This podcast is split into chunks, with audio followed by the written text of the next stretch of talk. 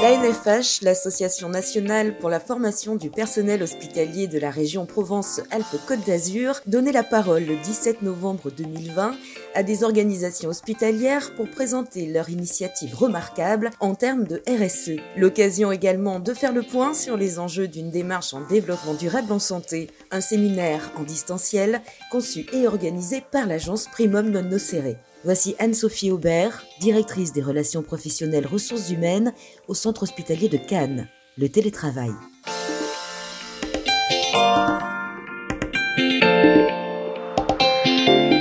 À l'hôpital de Cannes, on a en fait euh, démarré la démarche de télétravail depuis 2012. Euh, euh, suite à un travail, au départ, on, voulait travailler avec les partenaires sociaux sur comment faire baisser l'absentéisme. Donc, au départ, c'était vraiment l'accroche que l'on avait. Et on s'était dit, parmi toutes les idées pour faire baisser l'absentéisme, ben, peut-être que le télétravail pouvait euh, permettre à des gens de reprendre le travail plus tôt, peut-être pouvait également euh, éviter les temps partiels forcés, hein, notamment euh, la possession féminine qui prend beaucoup de 80% pour s'occuper des enfants le mercredi ou autre. Et on s'était dit que c'était une approche intéressante en la matière. Donc, de l'anticipation, donc depuis 2012, on s'y intéressé de l'anticipation également en regardant ce qui se faisait ailleurs, parce que là aussi, certes dans les hôpitaux, ça ne se faisait pas du tout, mais les collectivités territoriales, certains étaient très en avance et pas mal de publications euh, sous l'égide du CNFPT, notamment de grandes collectivités départementales euh, qui avaient mis en place le télétravail, qui avaient deux ans de recul. Donc, on, s'est rapproché de ces collectivités pour pouvoir un peu avoir le retour, les bonnes pratiques, ce qui convenait de faire, ce qui convenait de ne pas faire, euh, pour pouvoir mettre en place le télétravail. Et troisième élément d'anticipation, dès le départ, on s'était dit à Cannes, de toutes les façons, euh, cette démarche ne marchera jamais si on n'a pas avec nous le système d'information et notamment l'équipe informatique. Parce qu'au-delà du concept euh, managérial, au-delà du concept euh, de la posture au travail, le concept de l'accès à l'outil est quand même fondamental. Parce que faire du télétravail sans outils informatiques dédiés, en tout cas l'accessibilité au système d'information, c'était en tout cas du, du vent et c'était pas ça ne permettait pas de passer à l'action. Donc, euh, grâce au partenariat fort avec notre, notre responsable du SI, on a pu dès le départ euh, poser les règles du développement du télétravail. Donc, on est allé, euh, après l'anticipation de, comment ça pouvait se faire, on a tout de suite écrit également des outils.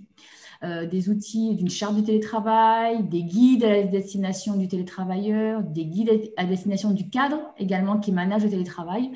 Donc, on a produit pas mal d'outils pour pouvoir expliquer en interne à, nos partenaires sociaux, à nos cadres, aux futurs télétravailleurs, qu'est-ce que le télétravail. Donc cette production euh, écrite importante a permis de se lancer dans une première phase classique hein, d'expérimentation euh, qui est montée en charge euh, à compter de l'année 2014, où on a eu peu ou prou tous les mois un, deux, trois télétravailleurs qui, a, qui, a, augmenté jusqu'à avoir euh, en février 2020, donc avant la phase Covid, nous avions 38 télétravailleurs à l'hôpital de Cannes qui était euh, reconnu, qui avait donc signé la charte, dont l'encadrement euh, s'engageait à le mettre en place, etc. Tout était bien formalisé, ça, fonctionnait très très bien.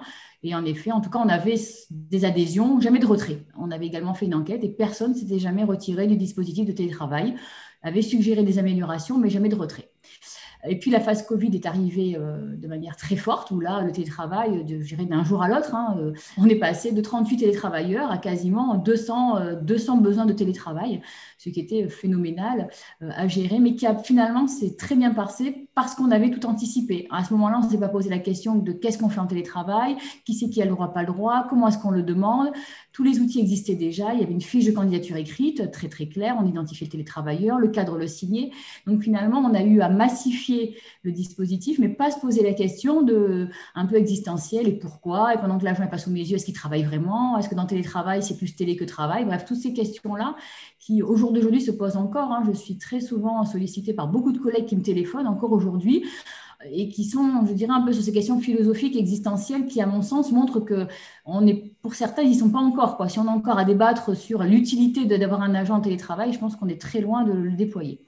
Donc, euh, quand le, Covid est arrivé, on a, diffusé euh, de manière massive le, télétravail, puisqu'on est passé de 38 télétravailleurs à 250 en l'espace de 8 jours. Donc, ça a été euh, un élément important, mais outre cet aspect quantitatif, on a du coup aussi, grâce toujours à la collaboration parfaite avec notre SI, on a également ouvert là aussi, la crise nous amène toujours à, l'ingéniosité et surtout à débloquer des choses qui étaient bloquées depuis des années. Hein, comme c'était un peu la magie de la crise. Tout ce qu'on nous disait, mais c'est pas possible, ça se fera pas, ça se fera pas. Là, en huit jours, ça s'est fait. Et notamment, euh, jusqu'à présent, le télétravailleur partait avec un ordinateur prêté par l'hôpital et donc ne pouvait pas accéder au télétravail depuis son poste perso. Et avec le Covid, ce n'était pas possible parce qu'on n'avait pas eu 250 portables à diffuser, c'était plus possible. Et donc, du coup, on a permis l'accès euh, depuis les portables, euh, depuis les ordinateurs personnels, on a permis l'accès euh, à, 5 jours sur 7, on a permis l'accès également au renvoi des lignes téléphoniques, qui était un vrai sujet. Hein, je pense notamment aux questions support, au service support. Dans mon service, par exemple, on a eu des télétravailleurs ben, automatiquement forcés en télétravail du jour au lendemain. Il fallait bien qu'ils aient quand même le renvoi de leur ligne téléphonique, continuer à être en lien quand même avec les salariés, avec nous-mêmes. Hein, le télétravail a été tout de suite mis comme un, des éléments essentiels de nos PCA, de nos plans de continuité d'activité, partout, dans toutes les directions, hein, de la secrétaire du directeur euh, jusqu'à l'agent, euh, euh, jusqu'à l'assistante du personnel, par exemple, qui sont passés en télétravail, la, psychomotrice, la psychomotricienne pardon, de l'hôpital de jour de pédopsie, par exemple. tous les secteurs pouvaient faire du télétravail.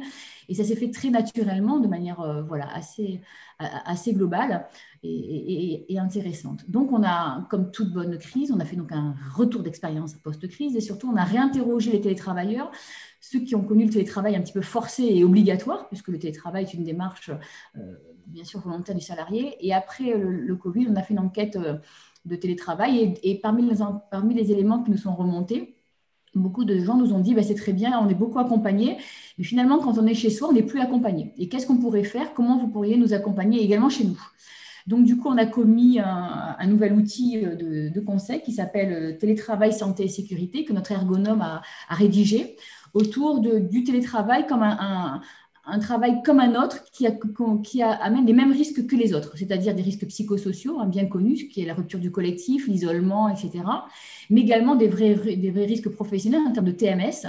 Donc, comment je m'installe bien chez moi, comment je ne m'avachis pas dans mon canapé avec un coussin toute la journée pour travailler pendant 7 heures, qui n'est pas du tout la même chose.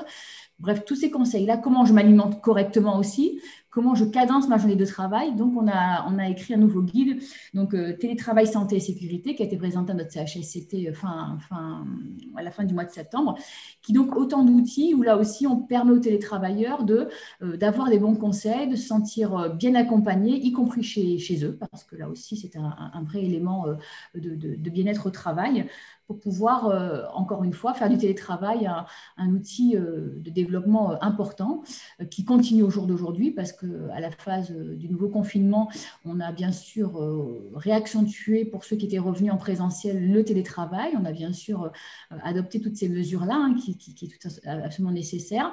De plus en plus de métiers s'ouvrent au télétravail, hein, outre le soin où on n'imaginait pas, mais d'autres secteurs sont, également télétravailleurs.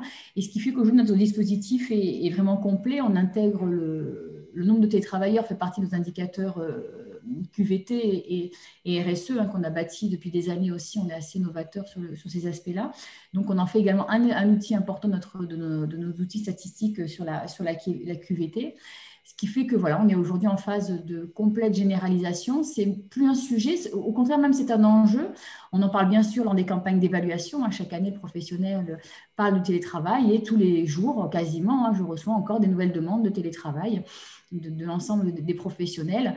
Elles sont toutes bien sûr euh, validées au niveau de, la DRH. On y tient vraiment beaucoup. On ne veut pas de télétravailleurs clandestins, sauvages. Ça, il n'y en est pas question non plus parce qu'il faut également avoir un suivi du télétravailleur, que l'encadrement, bien sûr, est un suivi du travail effectué, mais que nous aussi, on connaisse un petit peu quels sont ces télétravailleurs pour euh, éviter les perdus de vue. Hein. On, connaît les perdus de vue dans le domaine du soin, ceux qui ne se présentent pas à la consultation, etc., qui sont un vrai sujet, mais également les perdus de vue, ceux qui s'auto-déclareraient en télétravail et qui, euh, d'un coup, on découvrirait que ça fait deux semaines qu'on n'a pas eu de leurs nouvelles parce qu'ils ils ont décidé qu'ils étaient en télétravail euh, depuis chez eux, comme ça. Donc voilà, ce système est quand même vraiment verrouillé. Avec le SI, on, échange beaucoup. Hein. on a bien sûr des, éléments. Et quand, je découvre, entre guillemets, un nombre de télétravailleurs qui arriverait comme ça, euh, auto-déclaré euh, côté SI, tout de suite, je réagis pour pouvoir euh, remettre ce télétravailleur dans le droit commun, pour également qu'il y ait un suivi correct.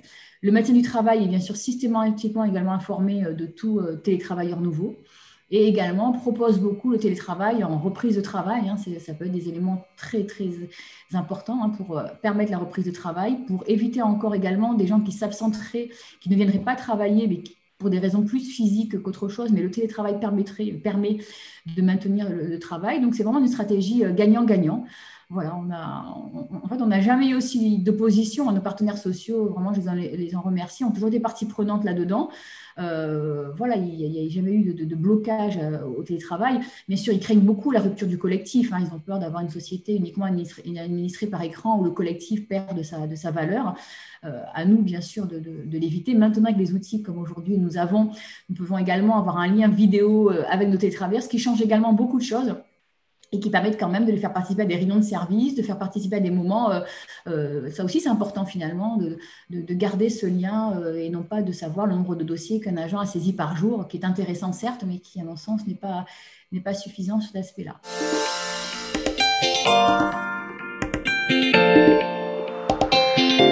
Un podcast produit par la NFH et réalisé par l'agence Primum Non Nocere.